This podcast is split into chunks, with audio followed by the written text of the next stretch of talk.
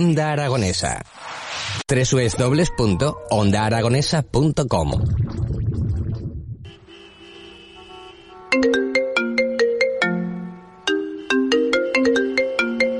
Buenos días, Laura. Esta semana has llegado siempre tarde, con lo puntual que tú eres. Perdona, Miguel, desde que me fui a las afueras a vivir no sabía lo que costaba aparcar. Antes vivía al lado y siempre venía andando tranquilamente.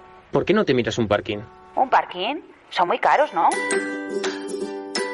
Parking San Clemente. Tu garaje en el centro de la ciudad ofrece bonos a precios asequibles.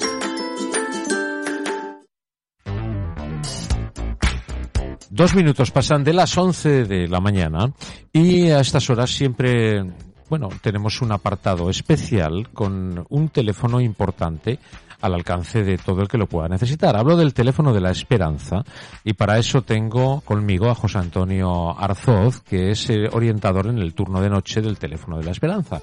Buenos días, bienvenido. Hola, buenos días, muchas gracias. Encantado de saludarle, de tenerle en nuestros estudios, en las mañanas de Onda Aragonesa y bueno, pues ponernos un poquito más al corriente y al día de este teléfono tan importante y que tanto sirve para, para muchas personas, ¿no? El, el poder tirar de un teléfono para, para poder contar lo que quieran, ¿no? Explayarse y ser escuchados en definitiva, ¿no? Sí, así es, esa es nuestra misión y la intentamos cumplir lo mejor que podemos. Bueno, un, tema complicado, ¿no? Eh, si es, eh, dicen que es más difícil escuchar que hablar, ¿no? Bueno, eh, es importante el escuchar, sobre todo la escucha activa, el Ajá. que la, el llamante se sienta acogido y se sienta, eh, digamos, eh, comprendido. Ajá. O sea, es fundamental la empatía. El ponerte en el lugar, en la piel del, de la persona que llama para intentar eh, comprenderla y que se sienta de verdad acogida. Eh, bueno, está en un turno de noche. Sí, sí. eh, a mí me ha gustado siempre la noche. También he hecho turnos por el día, pero me ha gustado siempre la noche porque es un tipo de llamada más, más profunda.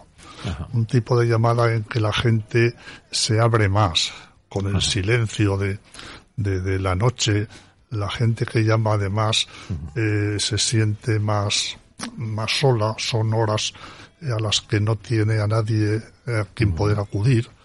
Y la verdad es un tipo de llamada que para mí es más gratificante, de verdad. Es más sincera eh, la gente por la noche. Bueno, no sé si diría sincera. Yo pienso que el diamante, lógicamente, expresa su problema tanto por el día como por la noche.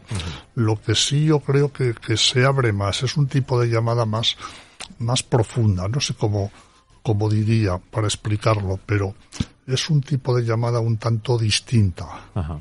Yo por eso me refería más sincera, pero diciendo, no sé, que tenga más, más profundidad, ¿no? Más, más verdad, ¿no? Sí, más o menos. Sí, lo podríamos calificar Sí, también algo así, ¿no? Sí, sí. Eh, bueno, eh, usted es un hombre ya jubilado y que decidió eh, echar una mano de esta manera, ¿no? Eh, Porque es altruistamente, ¿no? Lo que hace, ¿no? Sí, bueno, la verdad es que siempre me han, me han atraído las cosas que llevan alguna connotación social, los temas sociales. Yo entré en el teléfono hace 25 años por casualidad. A mí me invitaron a dar una charla. Yo entonces conocía bastante a fondo el, el mundillo, el mundo de las personas sordas. Ajá. Entonces eh, se quiso se quiso instalar el llamado teléfono para sordos Ajá. que eh, nació por aquella época. Hoy en día ya lógicamente con las nuevas tecnologías se ha quedado obsoleto, ¿no? Pero en aquel entonces era un medio de comunicación para las personas sordas que eh, los que tenían instalado el aparato podían no solo comunicarse entre ellas, sino con cualquier eh, organismo o con cualquier persona que, que tuviera también este, este teléfono. Consistía simplemente en un teclado y en una pantalla conectados por vía telefónica. Entonces me invitaron a dar una charla, repito, lo hice con mucho gusto y es más, eh, hice una gestión con el IAS, con el Instituto Aragonés de Servicios Sociales, para que lo pudieran instalar Ajá. en la sede de, de nuestro teléfono de la esperanza. Y bueno, la verdad es que resultó bien. Eh, me invitaron si quería colaborar con ellos y bueno, yo muy gustoso accedí. Ajá. Hice los preceptivos cursos de formación.